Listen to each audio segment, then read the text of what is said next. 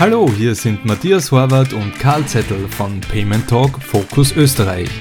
In diesem Podcast werden Persönlichkeiten der österreichischen Payment-Branche interviewt, um die unterschiedlichen Akteure der Branche kennenzulernen, aktuelle Herausforderungen zu diskutieren und zukünftige Trends und Produkte zu verstehen. Heute zu Gast ist Michael Müller, Business Angel und Gründer von PaySafeCard.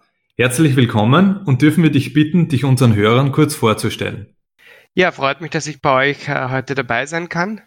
Ja, mein Name ist Michael Müller, bin, bin äh, 49 Jahre alt, bin seit circa 20 Jahren aktiv im, im, im, im Bereich Payment bzw. Fintech äh, tätig ähm, komme ursprünglich aus Graz, habe in Graz studiert, äh, Betriebswirtschaft, war dann im Anschluss daran äh, knapp vier Jahre in der, in der Schweiz ähm, bei, bei einer Bank, ähm, nicht im Payment-Bereich und bin dann zurück nach Wien äh, gekommen und habe dort äh, ja relativ äh, rasch danach äh, mit Freunden oder aus dem beruflichen Umfeld eben drei mit drei ähm, Mitgründern des Unternehmens BaseFcard äh, gegründet.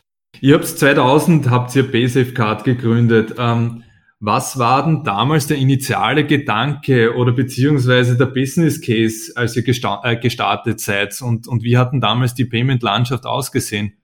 Der initiale Gedanke war, dass, ähm, oder das Umfeld war im Prinzip eine Aufbruchstimmung 98, 99, wo Bereich Internet, äh, äh Anschlüsse ähm, Handyanschlüsse und im Wesentlichen auch da die, die, die ersten Schritte des E-Commerce getätigt worden sind.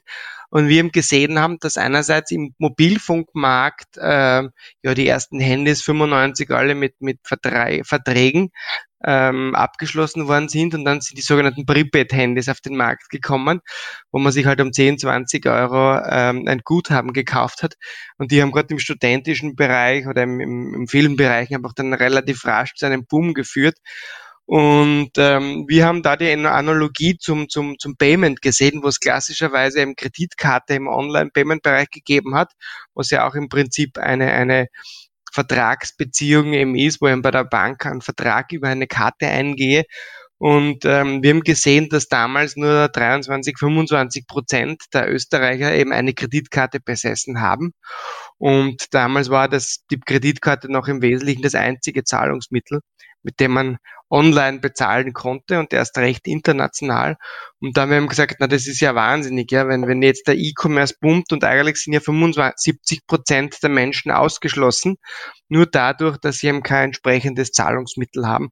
Und haben da eben die Analogie gefunden aus dem, aus dem Bereich, ähm, der Mobilfunkbranche, ähm, wo wir gesagt haben, das wäre doch eine geniale Idee, wenn du einfach ähm, Bargeld äh, im Wert von 10, 20, 50 Euro tauschen kannst gegen einen Code und mit diesem Betrag dann im Internet einkaufen kannst.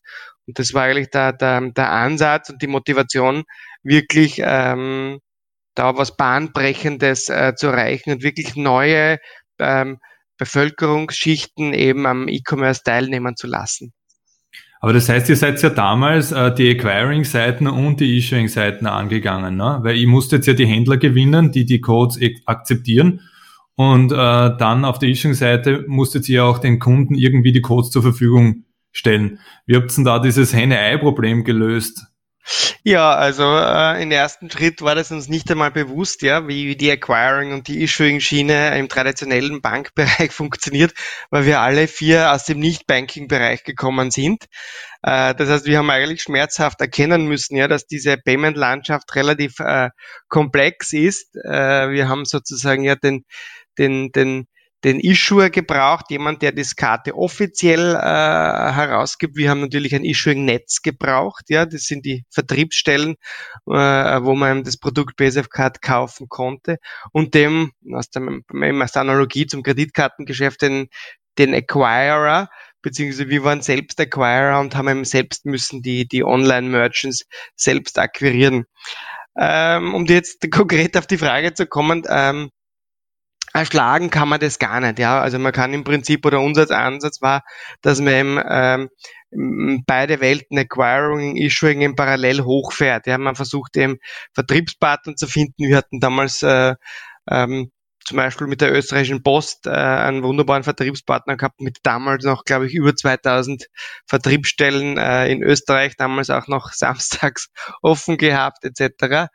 Und ähm, auf Basis eben eines Flächen, flächendeckenden Vertriebes haben wir dann begonnen, die ersten ähm, E-Commerce-Händler anzusprechen, ja, und haben uns da im Prinzip, das ist eigentlich in den Leuten immer so geblieben, auch wenn wir in neuen Länder gegangen sind, ähm, der Ansatz, dass man zeitgleich eben hochfährt. Man braucht ein paar Zugpferde auf der Merchant-Seite und auf der Vertriebspartner-Seite oder Issuing-Seite muss halt schauen, dass ich da nicht irgendeinen Bereich vorlaufe, weil es natürlich für Kunden äh, nicht zufriedenstellend wäre, wenn jetzt das Produkt zwar alle 200 Meter kaufen kann, aber dann nirgends damit bezahlen kann und umgekehrt.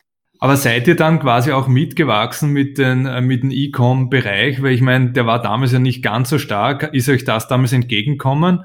Oder andersrum gefragt, wäre es heutzutage, das Ganze aufzuziehen, auch noch so einfach oder, oder nicht? Ja, ähm, ob es damals so einfach wäre, könnte man auch äh, diskutieren. Aber um auf den Punkt zu kommen, ähm, glaube, man muss da spezifisch, spezifischer vorgehen. Ja. Wir, wir hatten den Ansatz eben äh, im E-Commerce Fuß zu fassen und den E-Commerce zu revolutionieren. Ähm, wenn man jetzt den E-Commerce einfach definiert als Online-Zahlung, ja, dann, dann, dann stimmt es auch. Wenn man aber näher hineinschaut, hat man relativ rasch gesehen, äh, dass ein Prepaid-Zahlungsmittel, ähm, das nicht aufladbar ist und das auch keinen direkten Kunden äh, äh, ähm, Verbindung hat, ja, an, an, an identifizierten Kunden, dass gewisse Geschäftsmodelle nicht möglich sind. Klassischerweise äh, Refund im E-Commerce und der klassische Versandhandel kaum funktioniert. Deswegen haben wir relativ schnell gemerkt, dass unser Produkt sich viel, viel besser eignet für den digitalen Bereich, also Aufladen von digitalen Spiele, Games-Konten äh, etc., weil eben ähm, dort wirklich so ein bisschen nur eine klassische oder eingeschränkte Online- Zahlfunktion brauche, nämlich Bargeld zum Anbieter in ein Wallet vom Anbieter und, und dort kann der Kunde dann mit dem Produkt machen, sozusagen, was er will. Und haben uns eben auf diesen digitalen Bereich spezialisiert und den klassischen E-Commerce, und ich glaube, das hat sich auch jetzt nach 20 Jahren nicht geändert, den klassischen E-Commerce mit, mit Versandhandel à la Zalando und, und Amazon sind nicht die, die, Zielgruppen von uns gewesen. Ja. Nichtsdestotrotz haben wir aber sehr wohl ein großes Skaleneffekt, der da sehr viel Vorteile gehabt bei der Expansion. Wenn du natürlich einen äh, Online-Kunden, zum Beispiel war eine Bewin einer unserer ersten Kunden, wenn du den gewinnst und, und einmal technisch, wie wisst es ja, integriert bist, dann bleibt die Integration gleich und du kannst aber an seinem, mit seinem, auf seinem Rücken im Prinzip in andere Länder gehen. Und das war auch eine wesentliche Expansions- oder Internationalisierungsstrategie von uns immer, dass wir uns sehr eng mit unseren großen Partnern abgestimmt haben und, und sie mehr oder minder salopp gefragt haben, wo glaubt ihr, braucht ihr eine Bargeld zu Internetlösung in welchen Ländern am meisten? Und ähm, haben dann, uns dann sehr stark orientiert an unseren Bestandskunden, wo und in welchen Ländern wir das Produkt weiter versuchen auf den Markt zu bringen. Aber ihr habt es dann sozusagen gestartet mit wirklich nur einen, einen Code, den der Kunde bekommen hat und auf der anderen Seite den er einlösen hat können bei, bei äh, angeschlossenen Merchants, richtig? Genau, also wir haben, wir haben äh, äh, als Trägermedium ganz am Anfang sondern wirklich eine physische Rubelkarte verwendet. Das war so der, der ursprüngliche Ansatz, auch schon ein bisschen noch am Anfang mit dem Gedanken, dass der Kunde irgendwie so gewohnt ist, aus der Kreditkartenwelt eine haptische Karte zu brauchen und haben dann im Prinzip zwei Dinge äh, erkannt. Einerseits ähm, das mit der physischen Karte sehr, sehr äh, äh, mühsam ist, das Produkt zu expandieren, weil halt einfach ein physisches Produkt sehr viel an Logistik, an Schwundgefahr etc. bedeutet. Das war also schon äh, eine Herausforderung. Und gleichzeitig, wie wir gesehen haben, dass der Kunde relativ schnell äh, versteht, dass es ja eigentlich nicht um die physische Karte geht. Er muss ja nicht die Karte irgendwo in ein Terminal reinstecken, wie, wie man äh, eine Debit- oder Kreditkarte, sondern er braucht nur den 16-stelligen Code und mit diesem Code hat er Zugriff auf das äh, Guthaben, das dahinter in einem Server äh, ähm, hinterlegt ist. Das heißt, ähm, hat relativ schnell erkannt, eigentlich muss er nur in den Besitz des 16-stelligen Codes kommen und vom Trägermedium ist es unabhängig.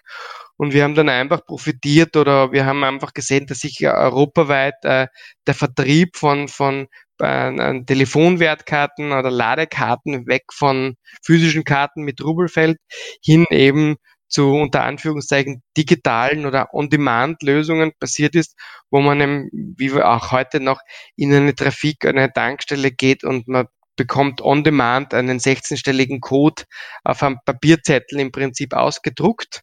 Äh, und somit kann man dann wirklich äh, sozusagen die Logistik von einer physischen Karten loswerden und wird wirklich zum digitalen Online-Geschäft.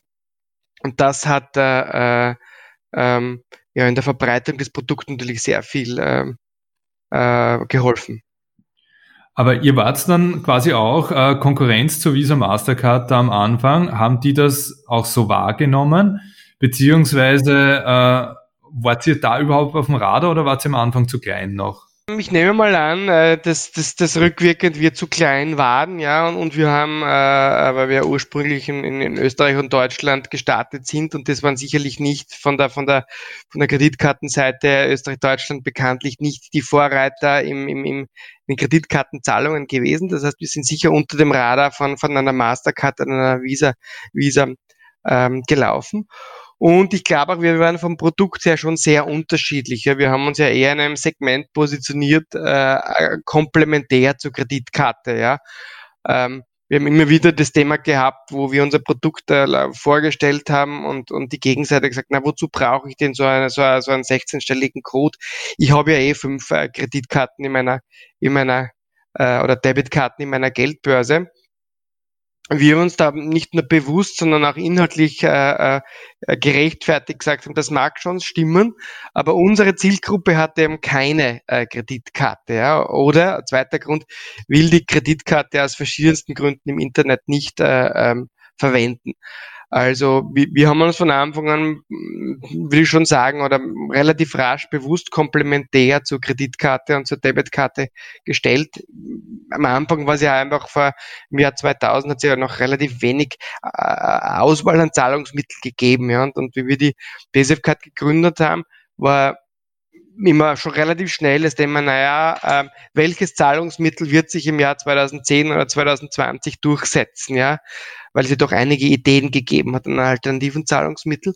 Und wir haben dann eigentlich relativ schnell gesehen, dass sich der Markt nicht in die Richtung des, des universellen, äh, äh, idealen für alle zugänglichen Zahlungsmittel entwickelt, sondern dass es einfach komplementäre Produkte gibt. Ja, es gibt ja auch nicht das Auto, sondern das, das, das, das kleine Stadtauto vielleicht und die große Limousine und die Familienkutsche und den Sportwagen.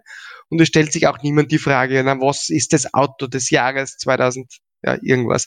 Und so war das, glaube ich, relativ klar im, im, im Zahlungsverkehr auch. Ja. Es hat sich dann eben das, das Thema äh, Rechnung, äh, Zahlen auf Rechnung ewig lang totgesagt und wächst noch immer. Und das hat sich die Kreditkarte und die Debitkarte online entwickelt. Äh, und dann hat es eben Mischformen gegeben wie PayPal, die am Frontend ein, ein, ein innovatives bietet, aber hinten herum durch klassische Bankkarten gefundet sind. Und so hat sich eben ein Zahlungsmix eigentlich äh, etabliert, wo, wo einem der Kunde das Recht oder einfach sich das aussucht, wo er sich am wohlsten fühlt. Und so haben wir uns, uns um jetzt zurückzukommen auf die Frage, Frage auch Richtung Visa und, und, und äh, Mastercard positioniert, äh, dass wir die nicht als große Konkurrenz gesehen haben äh, zu unserem Produkt. Aber das heißt, das Businessmodell war, war oder war oder ist noch immer das gleiche wie von Visa Mastercard, dass man über die Transaktion verdient dann, ne? Ja, das ist die, die klassisches äh, äh, transaktionsabhängiges äh, Geschäft mit, mit äh, ähm, im Wesentlichen ja gesteuert durch das Volumen. Je höher das Payment-Volumen, desto höheres Volumen macht Also jetzt kein klassisches Transaktionsentgelt, sondern klassischer eine gewisse Marge am Transaktionsvolumen, wie im Issuing oder Acquiring. Okay, und wie, wie seid ihr dann weitergegangen? Du hast gesagt, ihr seid gestartet in Österreich und Deutschland. Wie habt ihr euch dann äh, geografisch weiterentwickelt? Ja, dann, dann muss man sagen, dass, dass, dass äh, einfach der regulative Rahmen ja im Jahr 2000 sehr mühsam war, weil äh, das Produkt ja grundsätzlich oder Zahlungsmittel von Banken herausgeben äh, werden mussten. Ja, und, und du musstest im Prinzip in jedem Land, wo du tätig eben sein willst, eine, eine sogenannte Issuing Bank haben. Äh, es gab damals noch wenig äh, Banken, die wirklich europaweites Issuing vielleicht rechtlich durften, aber im Wesentlichen äh, das meistens nur den Heimmärkten gemacht haben. Also wir haben mit zwei Issuing-Banken zusammengearbeitet. Eines war die BAWAG in Österreich und die Commerzbank äh, in Deutschland. Und perspektivisch gesehen war das natürlich äh, äh, ja, schwierig, da die Vorstellung, dass man dann irgendwann einmal 28 Issuing-Banken in Österreich, in Europa hat. Ja, das ist einfach vom Komplexitätsgrad nicht durchzuführen. Und ziemlich zeitgleich, oder ich glaube 2005, 2006 gab es ja dann die, die, die E-Geld-Richtlinie der EU, die ihm gesagt hat, ähm, sie wollen die Konkurrenz unterhalb der klassischen Banken im Zahlungsverkehr im, im, im, äh, fördern und hat eben dieses sogenannte E-Geld-Regime eingeführt mit, äh, mit der Erwartungshaltung, eben, dass sich halt junge europäische äh, Unternehmen äh, sich sozusagen eine E-Geld-Lizenz ähm, erwerben können und auf Basis dieser einen Lizenz äh, europaweit in allen EU-Ländern eben das Geschäft äh, abwickeln dürfen. Ähm, wir haben das dann, glaube ich, so ungefähr zwei Jahre nach der, nachdem diese gesetzliche Maß, ähm, Regelung, Richtlinie umgesetzt wurde, tatsächlich für eine E-Geld, ein E-Geld-Institut beworben. Wir haben das Ganze in London gemacht, weil, weil das eigentlich zum damaligen Zeitpunkt das einzige Regime war, das proaktiv gesagt hat, wir unterstützen das. Das heißt, sehr transparent gesagt hat, äh, ähm, was, äh, was sind die Erwartungshaltung da, damit. Und ähm, während sich die vielen anderen äh, Behörden sich noch bedeckt gehalten haben, ob man eigentlich dieses E-Geld-Regime fördert und was, was transparent eben die, die Forderungen sind. Und wir wollten eben keinen Lizenzierungsprozess beginnen mit einem Open End, dem nicht zu wissen, was, was kommt da einem. Und London hat sehr proaktiv Werbung gemacht, hat gesagt, kommt zu uns. Ja, wir haben wirklich, äh, bei uns ist es transparent, bei uns geht es schnell. Wir haben eine Tochtergesellschaft in London gegründet und dann, glaube nach sechs oder neun Monaten dann die E-Geld-Lizenz erhalten. Äh, unsere bestehenden Bankpartner dann äh, abgelöst und äh, auf Basis dieser Lizenz dann äh, in den meisten EU-Staaten relativ rasch innerhalb von zwei, drei Jahren äh, das Geschäft expandiert, genau. Aber das heißt, das war eigentlich, äh, äh eigentlich der, der, der Mitgrund, äh, äh, um mir auf diese E-Money oder eben E-Geld-Lizenz zu gehen, war wirklich diese der internationale Wachstum heißt, dass ich hier wirklich international wachsen kann, dass ich nicht in jedem Land, äh, wie von dir schon erwähnt, äh, einen möglichen Issuing-Bankpartner äh, benötige, sondern einfach wirklich als Pay, äh, PaySafe selbst äh, aus mir heraus äh, alle regulatorischen Anforderungen quasi erfülle ähm, und das einfach äh, rasch äh, mein Produkt skalieren kann in andere Länder. Ganz genau. Wer, wer, wer, wer ist im Prinzip alternativenlos? Es gab so äh, einzelne Länder, ähm, ich glaube Belgien, Holland, äh, die gaben, die haben auch so ein, so ein äh, Lizenzierungsleitregime gehabt, wo man sozusagen sich um eine Lizenz oder, oder ähm, Waiver, also eine Ausnahmebestimmung, bewerben hat können. Wenn man unter gewissen Beträgen, unter gewissen Volumen war, konnte man das Geschäft lokal mit lokale aber auch das äh, sozusagen wäre sehr, sehr komplex geworden. Man muss sich vorstellen, du hast dann an, an, an eine Gesellschaft, die issued in Belgien und dann hast du einen, einen äh, Webshop in Griechenland und dann brauchst du Kreuzverträge zwischen allen Gesellschaften, also nicht darstellbar finanziell bei den Payment-Konditionen, die wir alle kennen.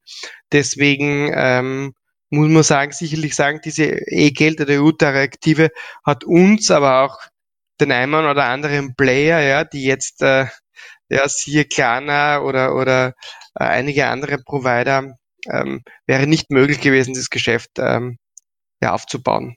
Aber so zu dem Zeitpunkt hat es möglicherweise auch nicht so, wie es jetzt halt sehr gang und gäbe ist im Fintech, äh, diese E-Money License Companies schon gegeben, wie, wie du schon sagst, ne, ihr musstet euch eigentlich selber äh, darum bewerben, weil es gab sonst niemanden, der euch möglicherweise äh, gesponsert hätte, wie es sehr, sehr gängig ist für Fintech. Ich suche mir einen, der sponsert mich, äh, und kümmert sich um die, um die regulatorischen Bankenthemen und ich mache mein, mein, mein fin Fintech-Business auf einem Business Case. Ja, da muss man unterscheiden. Also das gab es sehr wohl für reguliertes Kartenbusiness. Ja, wenn ich also eine Prepaid-Kreditkarte rausgegeben habe, also wenn im Visa Master Scheme war, ja, wo, wo die, das Vertragskonstrukt durch Mastercard und Visa ja weltweit geregelt war, da gab es offiziell bereits BIN-Sponsoren, die ähm, ähm, das ermöglicht haben. Wenn du ein alternatives Fintech, äh, wie wir es immer genannt haben, im Payment Closed Loop Projekt gehabt hast, da gab es noch kaum etwas. Also diese professionellen äh, äh, Issuer oder Acquirer, die ihre Lizenz Dritten zur Verfügung stellen und für Compliance etc. verantwortlich waren, das war im Entstehen, aber gab sicher noch nicht äh, in dem Ausprägungsgrad wie wir heute. Aber habt ihr das dann auch irgendwann als Whitelabel-Lösung angeboten an irgendwelche Kunden? Nein, wir haben, wir, wir haben, wir haben unsere Lizenz äh, nie als Whitelabel-Lösung äh, angeboten. Nicht zuletzt auch im Wissen, äh, dass du so etwas nicht mitmachen kannst. Ja, also wir haben schon einen eigenen sehr großen Compliance- und Legal-Apparat gehabt. Und wenn du dann Drittprojekte anbietest, hast du Zweitnehmer. Du musst wirklich äh, äh compliance-mäßig einfach den, den, den Drittpartner genau äh, überprüfen, was er macht. Und zweitens ist es bis zu einem gewissen Grad ja auch ein Kon Konkurrenzthema gewesen. Also ich glaube, wenn du selbst eine Lizenz hast und das dein Geschäft ist, Drittparteien anzubieten, dann ist es sicherlich sehr vernünftig. Wenn du aber ein operatives Payment-Geschäft machst ja, und gleichzeitig deine Lizenz vielleicht einem potenziellen Konkurrenten zur Verfügung stellst, das hat einfach zu viel Risiko, dass das Ganze in, in Diskussionen über wer was darf äh, äh, endet. Das war nie unser Thema. Jetzt haben wir eh kurz gesprochen, ja, äh, in, in, in welche äh, Sphären ihr schon gegangen seid in der Internationalisierung und im Wachstum. Ähm, es ging ja dann auch so weit, dass ihr dann ja anschließend auch äh, Wolle übernommen habt, beziehungsweise ähm, ging es dann weiter äh, mit der Übernahme äh, der Skrill und der Optimal Payments Group ähm, und so weiter und, und wirklich zu einem Wachstum äh, äh von 140 Millionen auf 1,1 Milliarden äh, rund um 2015. Ähm, kannst du uns dazu vielleicht noch äh, äh, ein bisschen diesen Werdegang, die, die strategische Ausrichtung und die Idee dahinter erklären? Gerne, ja. Wir haben uns eben äh, im, im Payment-Markt äh, eine gewisse Nische gefunden, sowohl vom Customer-Segment als auch vom, vom Anbieter-Segment und haben uns äh, im Zuge nicht zuletzt der E-Geld-Lizenz-Erteilung. Äh, Natürlich hast du jetzt plötzlich theoretisch die Möglichkeit, jedes Geschäft zu machen. Du kannst um eine Acquiring-Lizenz, um eine Issuing-Lizenz ansuchen und könntest ja viele Geschäftsfelder angehen. Äh, wir, wir sind da relativ ähm, strikt bei unserer Ausrichtung geblieben, sowohl vom, vom Kunden als auch vom, vom, vom Vertical. Also wir ähm, die Geschäftsfelderweiterung in der Internationalisierung gesehen, aber nicht signifikant in der Änderung des Geschäftsfeldes, ja, weil, weil wir einfach gesehen haben, wir haben einfach äh, äh, äh massive Synergien, ja, wenn du jetzt sagst, du hast ähm, äh, und wir haben dann schon langsam Kunden wie eine Nintendo, Microsoft oder oder das war dann zwar nach meiner Zeit, aber selbst äh, Google bekommen. Und das sind dann halt einfach Global äh, Player oder im Games-Bereich eine, eine, eine uh, League of Legends oder einen uh, Fortnite, wo du dann einfach siehst, du machst einen Vertrag einmal mit so einem riesen uh, Unternehmen und ähm, musst unter Anführungszeichen nur mehr ähm, die Availability deines Produktes in anderen Ländern äh, schaffen. Ja, und du hast also im Prinzip ähm, 50 Prozent in der linken Tasche und musst dich nur mehr um die rechte Tasche äh, kümmern. Und selbst das hast dann irgendwann nach dem 10., 15. Land schon öfters gemacht und weißt, wie das geht und hast auch dort deine Partner. Ja, Du hast einen Vertriebspartner, mit dem du in Deutschland, Frankreich zusammenarbeitest. Und wenn der auch eine Niederlassung in Spanien hat, dann hast du natürlich einen unglaublichen äh, Vorteil, und Vertrauensvorschuss, wenn du einfach eine Intro bekommst und, äh, und sagst, äh, wir arbeiten mit der Firma BSF-Card in acht Ländern zusammen, schaut euch die mal an, ja, wir empfehlen da die Zusammenarbeit. Das heißt, äh, die, die, die Geschäftsfelderweiterung ist eigentlich eher eine, eine, eine Execution gewesen, eine saubere Execution und weniger ein, ein innovatives äh, ähm, Business Development. Ja. und ähm, und so war dann auch die, die ganze Organisation aufgebaut. Ja, wir, wir haben äh, ähm, extrem starkes Execution-lastiges Teams aufgebaut, wo, wo wir einfach gewusst haben, was wir wollen und ziemlich genau auf das Thema gesetzt haben. Äh, und, und, und auch eben gesehen haben, dass wir mit dem Modell ähm, irgendwann ähm, ähm, du, du, brauchst im Payment und wenn du so Operations macht, hat eine gewisse Basisauslastung, du brauchst eine Lizenz, du brauchst Compliance, du brauchst halt die IT und Security.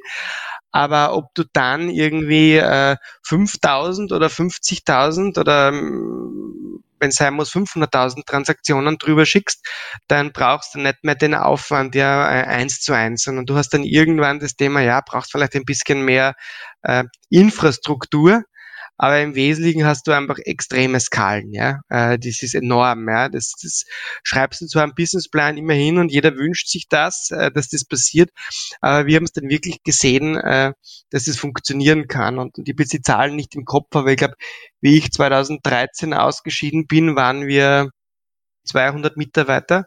Und ich nehme mal an, dass es jetzt plus minus ähnlich sind. Aber ich schätze mal, dass das Volumen sicherlich verdreiert oder verfünffacht hat. Ja.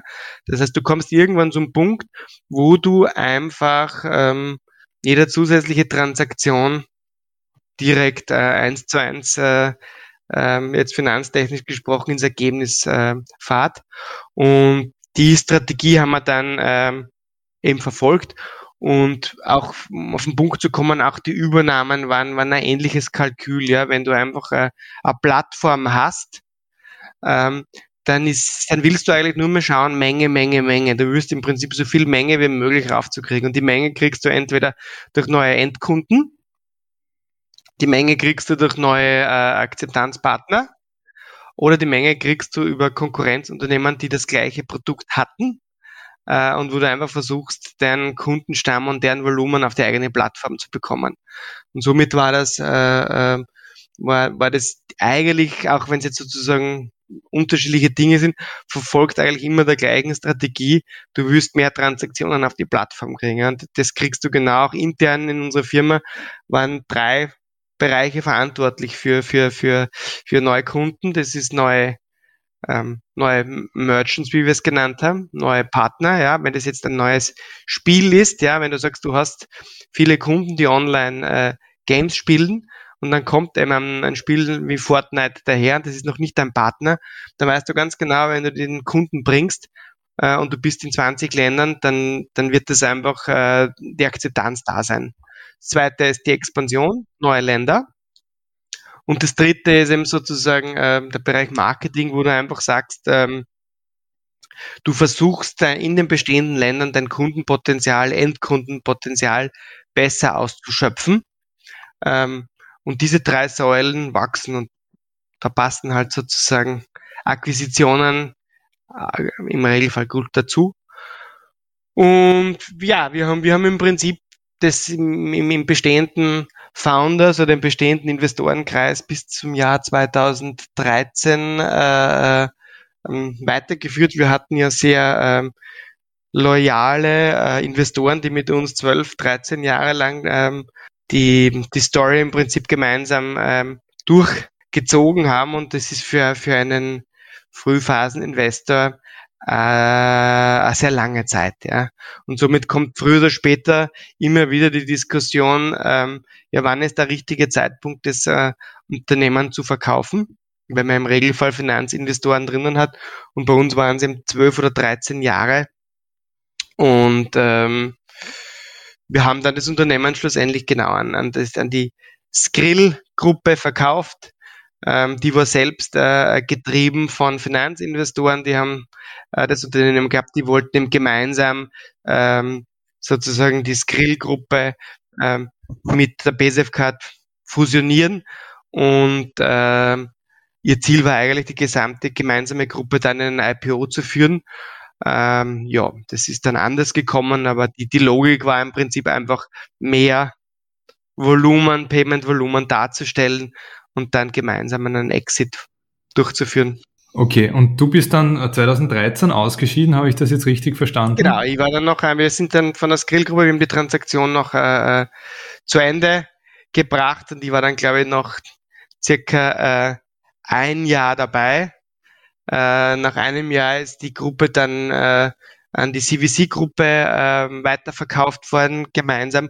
Und für mich war das dann der, ein guter Zeitpunkt, sozusagen selbst ja meinen Lebensstil äh, ein bisschen zu ändern und bin dann äh, ausgeschieden, genau. Und jetzt ist vor kurzem erst der IPO über die Bühne gegangen. Wie, wie, wie hast du das verfolgt? Ja, ich habe das im Prinzip auch nur, jetzt ist ja auch jetzt schon sieben Jahre her und, und ich habe natürlich noch den einen oder anderen guten Zugang äh, oder zumindest Informationen zur BSF-Card. Mein Bruder ist ja jetzt seit sieben Jahren dort der CEO.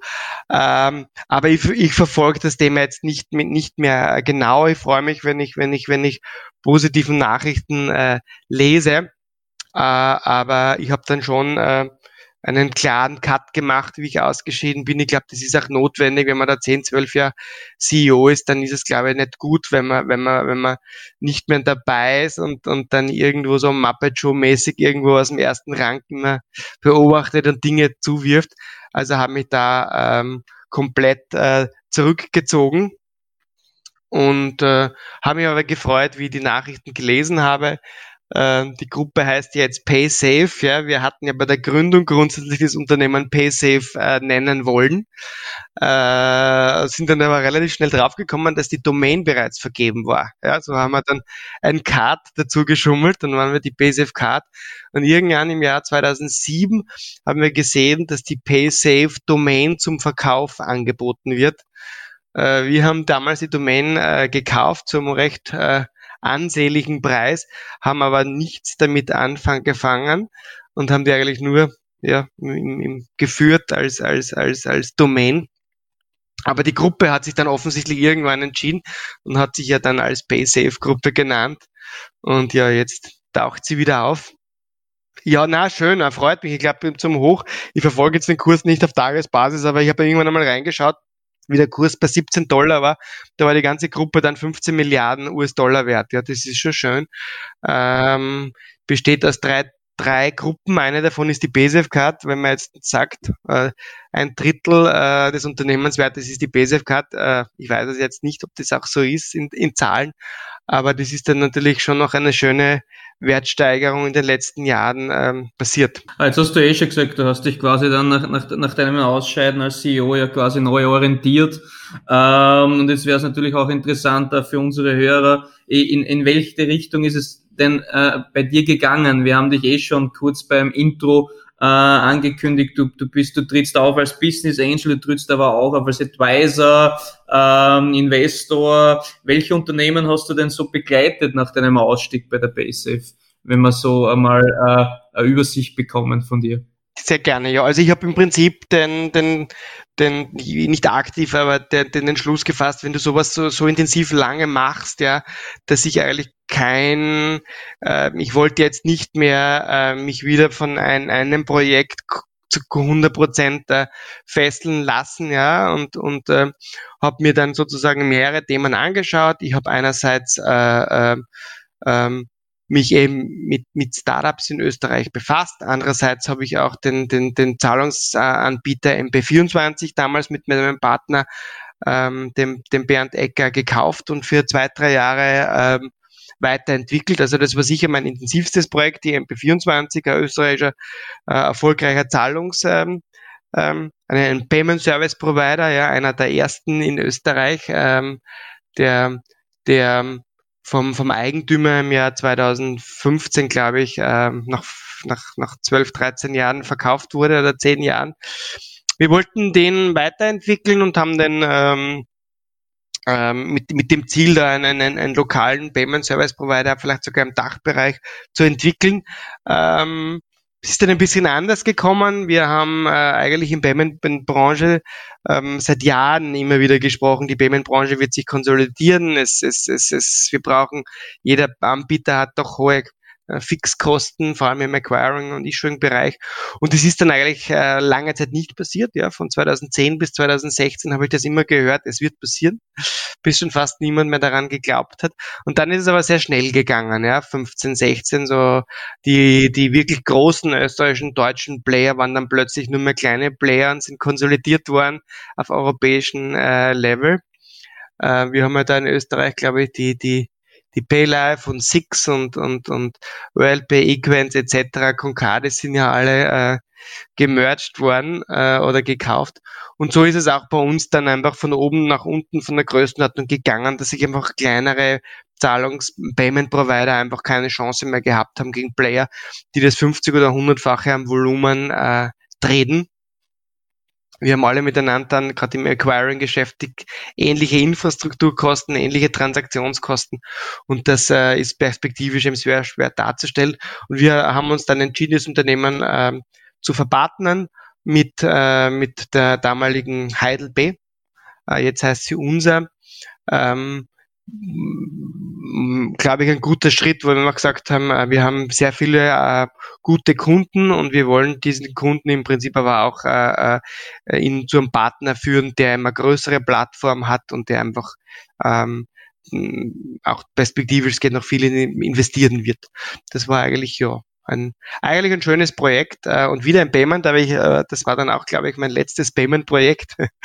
und ich habe im Prinzip in den letzten Jahren ähm, viele Themen mir angeschaut, äh, ähm, weniger Themen im, im Payment-Bereich, auch weniger Be Themen im Bereich Fintech, weil, ähm, weil ich einfach glaube, dass ähm, der gerade die Innovation im Payment-Bereich ihren Höhepunkt überschritten hat und ich glaube, es wird für Startups immer schwieriger in den Bereich reinzukommen, weil die Eintrittskosten einfach sehr, sehr hoch sind. Äh, äh, äh, auch die Banken jetzt nicht mehr ganz so schlafen und im Bereich wieder ein bisschen mehr äh, investieren.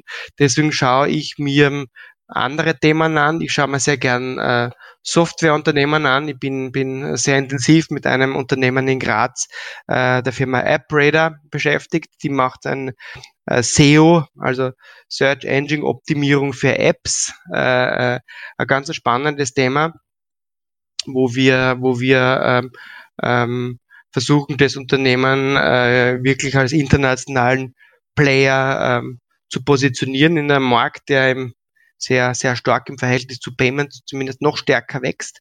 Das ist ein schönes Projekt. Dann äh, bin ich sehr stark äh, involviert und auch investiert in das äh, Fintech Cashy. Äh, Cashy ist ein digitaler Pfandhaus. Äh, auch ganz spannend. Ähm, man kennt die Pfandleihe als ein bisschen so, so als äh, äh, ähm, ähm, ein bisschen altvaterliches, mit leichtem Mie versehenes äh, äh, Geschäftszweig, äh, wo ich versuche, meine Uhren, Gemälde etc. zu versetzen und, und hoffe eben, dass der Pfandverleiher mir entsprechende äh, Angebot macht, sehr intransparenter Markt. Und da machen wir äh, äh, echt eine lässige digitale Lösung, wo man zu Hause äh, sitzt, in seine Handy reinschauen kann, eingeben kann, welches Gerät, vor allem elektronische Gegenstände ich äh, äh, verpfänden oder verkaufen will, gebe ein äh, iPhone 6 Alter, Zustand und sehe sofort, zu welchem Preis ich das Gerät eintauschen will äh, oder eben verpfänden kann. Und ähm, wenn ich das machen will, gehe ich dann in einen Shop und gebe das Handy eben äh, um den Betrag her und habe dann eben keine Risiko mehr, was der Schätzer eben will, sondern sehr transparent. Ja, das ist ein Projekt, das mich ein bisschen an die BSF Card erinnert hat, weil es eine ähnliche Zielgruppe ist und und irgendwie einen bestehenden Markt äh, äh, versucht neu neu aufzusetzen, ja, dem ganzen Thema. Und ähm, das, das sind Themen, die ich alleine gemacht habe und im letzten halben Jahr bin ich offiziell Partner bei der EcoVenture geworden. Das ist ein Investorennetzwerk, Business Angel Club ähm, aus Österreich. Wir sind jetzt sieben Partner, äh, investieren in schwerpunktmäßig in österreichische Startup. Ich glaube, wir sind da, oder ich weiß es, wir waren in den letzten drei Jahren ähm, das Netzwerk, äh, das am meisten Geld äh, in österreichische Startups investiert hat. Ähm, wir haben fast 20 österreichische Unternehmen bis jetzt äh, investiert von 300.000 äh, Euro, glaube ich, war der kleinste Betrag, bis hin zu einem zweistelligen Millionenbetrag, unser Flagship-Unternehmen. Äh, ähm, also wir, wir sind sehr stark äh, ähm, in österreichischen Startups investiert. Wir machen Software, machen aber auch Hardware-Projekte quer durch und verfolgen da, glaube ich, auch einen sehr spannenden Ansatz für österreichische Startups, weil wir alle sieben Partner ähm, ehemalige Unternehmer sind.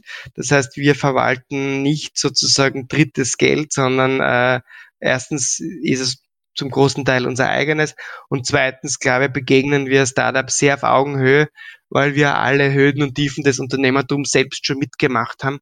Und das ist für Unternehmer, weil es ja in den seltensten Fall eine Einbahnstraße nach oben ist, sondern viel zickzack geht, ähm, ist es, glaube ich, ein erfrischender Ansatz, ja, dass man sozusagen auf Augenhöhe mit den Unternehmern aktiv ist. Aber jetzt sagst du ja, ihr seid ja als, als, als Investorengruppe beziehungsweise gemeinsam und du ja selber als, als Investor auch tätig in den einen oder anderen äh, Firma. Wie kommt man denn zu diesem äh, glücklichen, äh, sagen wir mal so, Zufall dann, dass man mit dem Michi Müller drüber reden kann mit seiner Idee äh, und dass du dann wirklich investierst? Also ich glaube, das ist eines der Themen, was unsere Hörer sicher hören wollen. Äh, was muss man denn oder welche Anforderungen hast du in ein Startup, dass du sagst, schau her, das macht Sinn, super Produkt, super Team oder wie siehst du das? Was kannst du unseren Hörern da mitgeben? Ich oder wir, wir, wir, wir schauen uns im Prinzip jede oder zumindest versuchen uns jedes technologisch orientierte Unternehmen in Österreich, also Startup zumindest anschauen, ja, und sind eigentlich jetzt von der Industrie und von vielen Bereichen agnostisch, ja. Also wir, wir haben jetzt keinen ganz, ganz starken Industriefokus, wo man gleich sagen kann, das, ähm, äh, das heißt, wir schauen uns im Prinzip jedes Thema an mit einer, äh, mit einer hohen Technologiekomponente, mit einem hohen Innovationsgrad, wo wir den Eindruck haben, äh, das ist eine Lösung, die, ja, ich will das Wort nicht überstrapazieren, aber schon ein bisschen disruptiv ist, die entweder neue, bestehende Prozesse anders macht oder komplett neu in einen Markt äh, reingeht. Und selbst wenn wir es nicht unbedingt sofort selbst verstehen, dann haben wir ein Netzwerk an 70, 70 Partnern im Hintergrund, äh, wo wir dieses Thema äh, besprechen können. Also grundsätzlich einmal sind wir mal interessiert als EcoVenture an allen Themen, ja, die, die da in Österreich im Tech-Bereich äh, möglich sind. Wenn man dann einen Schritt weiter gut, warum, warum geht's uns? Äh, wir schauen uns die Teams natürlich sehr stark an. Wir investieren grundsätzlich sehr, sehr gerne in Teams, im Einzelfall auch ein Einzelkämpfer, aber bevorzugt schauen wir uns einfach die Leute an. Ähm, wie, ähm, wie motiviert ist das Team, wie erfahren ist das Team, ähm, schwierig jetzt sozusagen in, in, in ähm, qualitative Maßstabe zu setzen, was die Erwartungshaltung im Team sind. Aber der subjektive Eindruck ist einfach, äh, ist das Team, trauen wir dem zu, Team zu, ein Unternehmen zu führen, ein Unternehmen aufzubauen und hat das, das unternehmerische Gen äh, sozusagen ähm, wirklich den Markt zu kennen und, und zu schauen, wo ist eine Lücke im Markt, wo können wir reingehen und wie können wir uns da positionieren. Also Team ist sicherlich ähm, das, das Kernthema, ähm, aber ist sicherlich ähm, nicht alles, ja, aber ich sage mal 70, 80 Prozent macht sicherlich aus, wenn man, wenn man sagt, äh, äh wir wollen ein Unternehmen und, äh, und investieren, dass einmal das Team dick sein muss. Sonst ist es der klassische äh, Due Diligence Prozess, wenn man von einem Produkt oder Team, wir machen im Regelfall äh, eine Videokonferenz mal zum Kennenlernen, wir wollen einmal schauen. Und wenn wir dann Interesse haben, dann machen wir einen Deep Dive, wir schauen uns das Produkt an, wir schauen uns den Markt an, ähm, die Lösung. Wir versuchen vielleicht jetzt eine oder andere Referenzen uns zu geben am Markt und fragen aus unserem Netzwerk, was haltet ihr von der Idee? Wie seht ihr den Markt? Und dann, wenn sich herauskristallisiert, äh, das Ganze macht Sinn, dann hängt es natürlich von der Phase des Unternehmens ab. Ja. Es kann sein, dass uns die Unternehmen zu früh ansprechen. Also die haben nicht, zu früh gibt's eigentlich nicht, dass man uns anspricht, aber zu früh, dass man sofort finanziert dann begleitet man das Unternehmen und schaut, du, das ist vielleicht ein bisschen zu früh für uns, wir hätten gern den sogenannten MVP, also das, das Minimum, Minimal Viable Product auf dem Markt äh, und sprechen dann weiter. Also wir bleiben dann sehr gerne mit dem Unternehmen in Kontakt, um einfach zu schauen, äh, wie beständig, wie verlässlich sind seine äh, oder ihre Projektionen und, und Projects, Forecasts über die, den Fortschritt des Unternehmens. Oder es kann aber durchaus sein, dass es relativ schnell geht und, und wir relativ schnell in, in, in Vertragsverhandlungen gehen und sagen, ja, ähm, das wollen wir von Anfang an begleiten. Also schwierig, ja, auf einen Punkt zu bringen, was es so ist, aber ich glaube mal, das, das, wenn du gerade sagst, dass für Österreich investieren, ich glaube, wir sind so, so, ziemlich der einzige oder einer der wenigen äh, Frühphasenfinanzierer, der jetzt wirklich einen wirklich starken geografischen Fokus auf, auf Österreich hat. Wie, wie siehst du allgemein den äh, Wirtschaftsraum äh, Europa? Wie siehst du da die Chancen? Oder ist da zum Beispiel USA und, und China übermächtig? Wie siehst du da die Rollenverteilung? Ja, ich glaube, es liegt auf der Hand, ja, das ist jetzt gerade im Startup-Bereich natürlich der amerikanische Bereich, äh, aber auch recht der chinesische Bereich äh, äh vom, vom, vom, vom Mindset, vom Zugang zu Kapital, von der Marktgröße äh, Vorteile hätten, ja. Nur ähm, es ist jetzt ein, sozusagen ein bisschen müßig, wenn man jetzt sozusagen hier ist und eine Idee hat und zu jammern, dass es vielleicht alles in, in den USA oder China ähm, leichter wäre. Ich sehe trotz allem noch äh, eine riesengroße Chance, genauso in Europa. Ja. Wir haben einen Markt von 350 oder von 400 Millionen äh, Endkonsumenten, das ist riesig. Und wir haben gerade im digitalen Bereich, im, im B2B-Bereich ja auch natürlich auch die Möglichkeit, äh, aus dem Nukleus Österreich oder Europa sehr wohl die Unternehmen äh, nach USA oder nach dem chinesischen Bereich äh, zu begleiten. Also gerade wir von EcoVenture haben sowohl äh, jemanden in den USA, in Israel und in China, wo wir relativ wenn das Produkt hergibt, relativ rasch versuchen, unseren Startups die Chance zu geben, ihre Produkte in diese Länder ähm, zu entwickeln. Also ich, ich sage in die Richtung der Startups, äh, ja, wir haben vielleicht einen Standortnachteil, ähm, aber ähm, das sollte jetzt nicht jemanden hindern, hier ein Projekt zu beginnen, sondern es muss halt einfach klar sein, ja. Es muss halt einfach für gewisse ähm, Unternehmensgründungen die Bereitschaft oder das Mindset da sein, relativ rasch aus dem europäischen Raum rauszugehen und eben in anderen Ländern Fuß zu fassen, ja. Aber ich würde jetzt nicht empfehlen, den Kopf in den Sand zu stecken und sagen, es ist alles so schwierig in Europa. Jetzt haben wir uns kurz ein bisschen über, über, über klassische Startups unterhalten, äh, vorher auch über das Thema Payments, äh, aber wie wir ja in den letzten äh, möglicherweise auch Wochen wieder erfahren haben und was ein sehr, sehr interessantes, gehyptes Thema ist, ist, die, ist, die, ist das Thema Kryptowährungen. Wie siehst du denn diesen Hype aus deiner Sicht heraus? Äh, glaubst du, dass, dass Kryptowährungen uns als erhalten bleiben? Äh, in welche Richtung geht's? Wir hören, man hört ja äh, von Mastercard und Visa, dass sie in diese Richtung gehen werden, sogar Kryptowährungen, wenn sie den Stablecoins sind, auch im Settlement mit zu äh, berücksichtigen. Man sieht äh, aus, aus China heraus äh, den Willen so schnell wie möglich in Richtung äh, CBDC zu gehen. Äh, in Europa hört man dieses Thema auch. Äh, dann hat man wieder natürlich das Thema Kryptoassets in Hinsicht äh, Bitcoin. Dann hat man wieder, wie erwähnt, ja das Thema, dass dass das halt alles sehr, sehr volatil ist. Wie siehst du das aus deiner Sicht? Oder fehlen da noch die Killer-Use-Cases? Ja, ich würde mal sagen, äh, oder ich sage, dass die aus meiner persönlichen Vergangenheit heraus, aus Payment-Sicht, äh, äh, habe ich mal beschränktes Interesse bis anhin gehabt an, an, an, an Cryptocurrencies. Jetzt können wir über die Blockchain-Technologie als, als separates Thema reden, wo sicherlich im Fintech-Bereich äh, andere Anwendungsgebiete und, und spannende ist. Die, die Cryptocurrencies, äh, ja ursprünglich sehr oft als, als Zahlungsmittel propagiert, haben sie ja überhaupt nicht durchgesetzt. Ja, und, und, und ich sehe auch noch keinen Ansatz, äh, dass das kurzfristig passieren wird. Äh, man sieht es ja auch an den Leuten äh, oder an den handelnden Akteuren, dass eigentlich die Payment-Branche und die handelnden Akteure aus dem Payment-Bereich ähm, sehr wenige übergelaufen sind in den Kryptobereich, sondern dass man im, im Bereich Krypto, Cryptocurrencies äh, aus einer anderen Ecke kommt, auch wahrscheinlich andere Motive und andere Visionen sieht als das klassische äh, Payment zu erleichtern. Ja, wenn man sagt, klassische Payment, Leute versuchen, den Payment-Transaktion am Point of Sale äh, äh, der jetzt, glaube ich, weiß nicht was, gefühlte drei Sekunden oder kontaktlos Nummer zwei Sekunden dauert, ähm, zu verbessern, ja, und, und der Bitcoin-Payment-Transaktion ja unglaublich ewig lang dauert. Ja. Also ich glaube, dass ähm, fürs Payment-Bereich, so wie es jetzt aufgestellt ist, die klassischen Cryptocurrencies nicht sich eignen.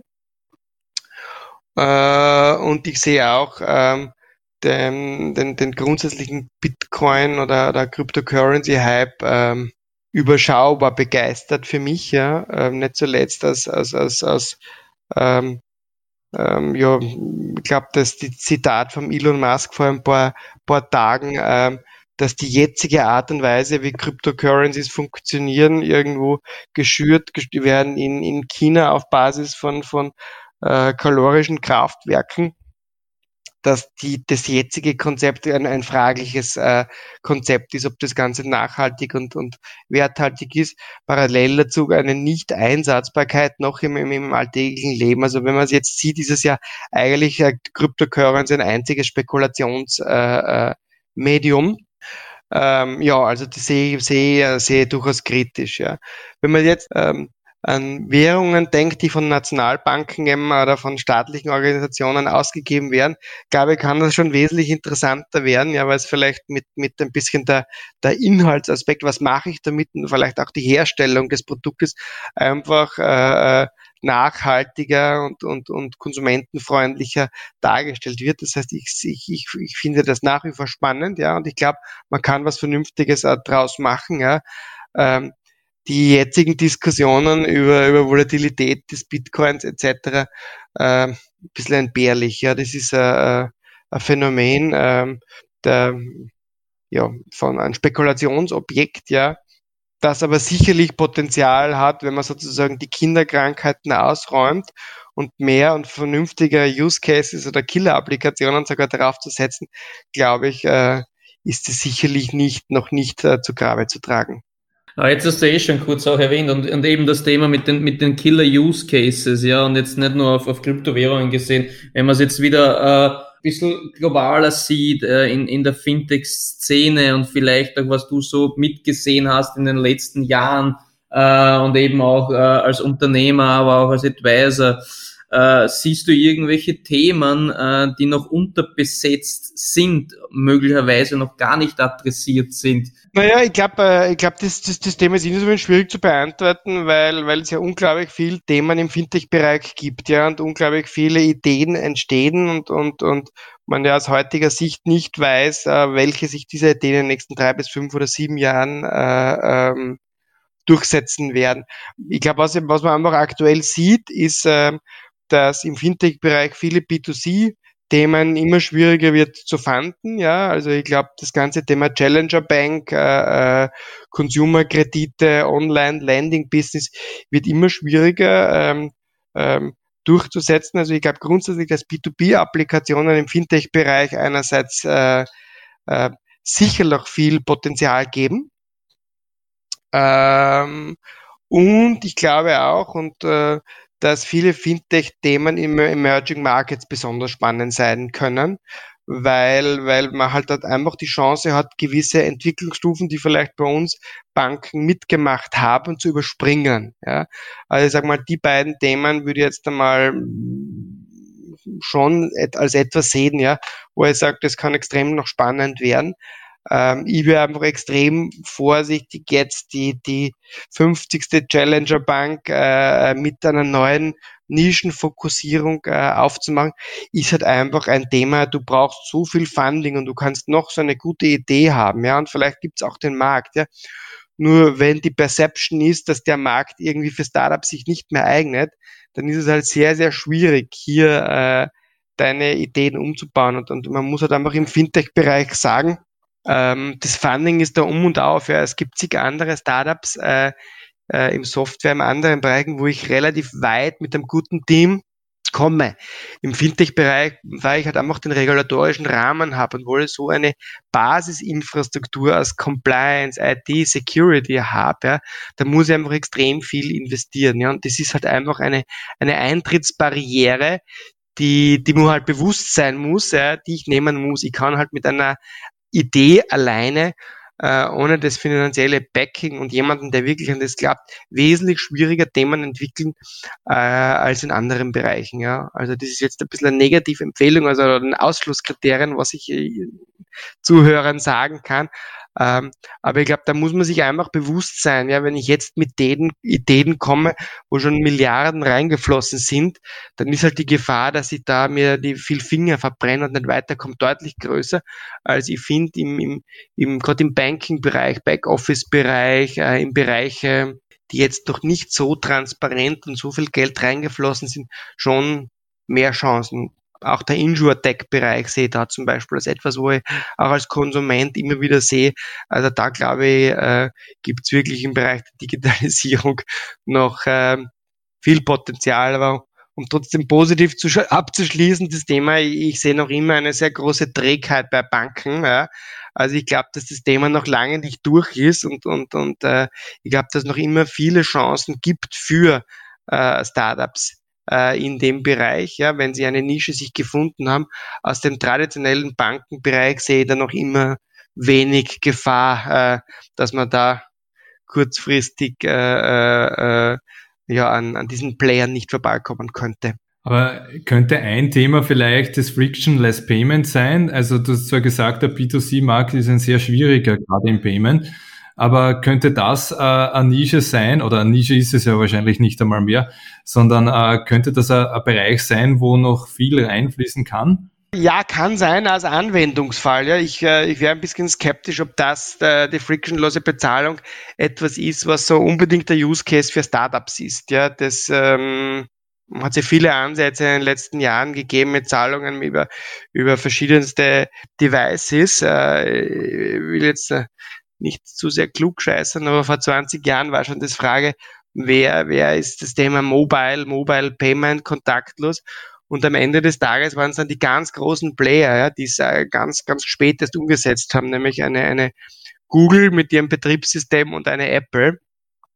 Äh, und das Contactless Payment über die bestehenden Karteninfrastruktur waren eigentlich die Keams oder die großen Issuer selbst, ja. Das heißt, in dem Bereich haben eigentlich Startups in den letzten 20 Jahren sehr, sehr, sehr wenig beitragen können, ja. Weil es ja sehr oft auf geschlossene Systeme sind. Sobald die in das Mastercard Visa Netzwerk äh, hinein will. Also es ist nicht auszuschließen, ja, dass, dass, dass da kreative und innovative Ideen äh, passieren, aber ähm, würde jetzt nicht unbedingt als das Feld sehen, wo man als Startup ganz, ganz äh, leicht reinkommt. Ich muss einfach mit den Großen kooperieren, ja. Im Jahr 2030, wie glaubst du, werden wir dort zahlen und äh, was wird sich dorthin verändert haben? Gibt's gibt's die Klassen, äh, klassischen Player noch oder was wird sich bis dorthin tun? Und da kommt eine klare Antwort von mir. Ich weiß es nicht, ja.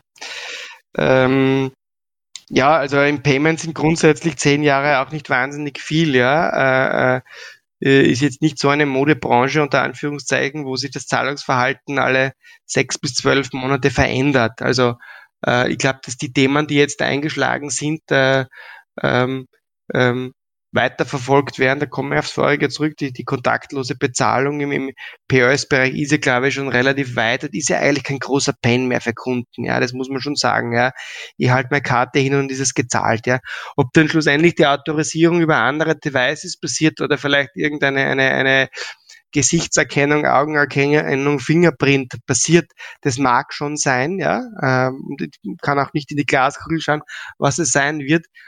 Äh, die Frage ist halt einfach, ob das dann noch so den großen Mehrwert für den Kunden äh, bietet. Ich glaube, da haben wir schon einen großen Schritt jetzt gemacht in den letzten äh, Jahren. Sehe vielleicht eher mehr, mehr, mehr, mehr, wesentlich deutlich mehr Innovationsmöglichkeiten im Online-Bereich, wenn man ehrlich ist. Ja, eine Kreditkartenzahlung äh, ist schon noch relativ mühsam, ja, was ich da alles an, an Daten von mir eingeben muss, Name, Adresse, Kartenhalle, PAN und CVC-Code und etc. Und dann kommt noch die, die, die, die 3DS-Abfrage. Äh, äh, in dem Bereich, glaube ich, wird es wirklich noch, noch ähm, viel geben. Da, da ist der ganze Zahlungsprozess wirklich noch äh, ähm, äh, Conversion Killer. Ja? Und das soll es eigentlich im Jahr 2021 nicht mehr sein. Wenn ich mir anschaue, wie viel online optimiert wurde, haben wir da schon noch wirklich einen sehr hölzernen äh, Prozess. Ob dann hinten herum, äh, wo dann am Ende des Tages dann Geld abgehoben, eingezogen wird, weiß ich nicht. Ja, man muss halt einfach sagen, das Bankkonto ist halt eine starke Institution. Ja, das ist halt einmal äh, sehr beliebt äh, auch mit gutem Grund, weil es ja gut funktioniert. Und der Weg dazwischen, zwischen Autorisierung und am Ende des Tages Abbuchung auf dem Bankkonto ist sicherlich noch viel, ähm, viel möglich. Was es aber wird, hängt sicherlich auch ein bisschen davon ab, wie weit die großen Player Google, Amazon, äh, ähm, äh, Apple in dem Bereich Innovation machen wollen äh, ähm, weil, weil ich halt einfach im Payment, ihr wisst es je, einfach das Thema habe, äh, wer auf der Customer Base sitzt, wer auf dem Endkunden sitzt, der sitzt im Prinzip auf der Macht, ja, und der kann tatsächlich Innovation, wenn sein muss, ähm, durch ähm, drücken. Ja. Deswegen, ich weiß es nicht und, und ähm, bin gespannt, was, was, was passieren wird. Ja. Also es hängt sicherlich vielleicht auch von der Innovationswillen äh, in dem Bereich äh, von Startups ab. Ja. Super, gutes äh, Schlusswort. Somit sind wir am Ende angekommen. Michael, herzlichen Dank für deine Zeit. Vielen Dank, sehr gerne und äh, hat mir auch Spaß gemacht, bei euch dabei zu sein und äh, hoffe, äh, es gibt viele engagierte Leute, in, vor allem in Österreich, die sich im Bereich äh, Payment weiterhin so toll beschäftigen wie ihr. Wir freuen uns auf euer Feedback, um den Podcast ständig zu verbessern. Ihr findet uns auf Social Media und unter www.payment-talk.at.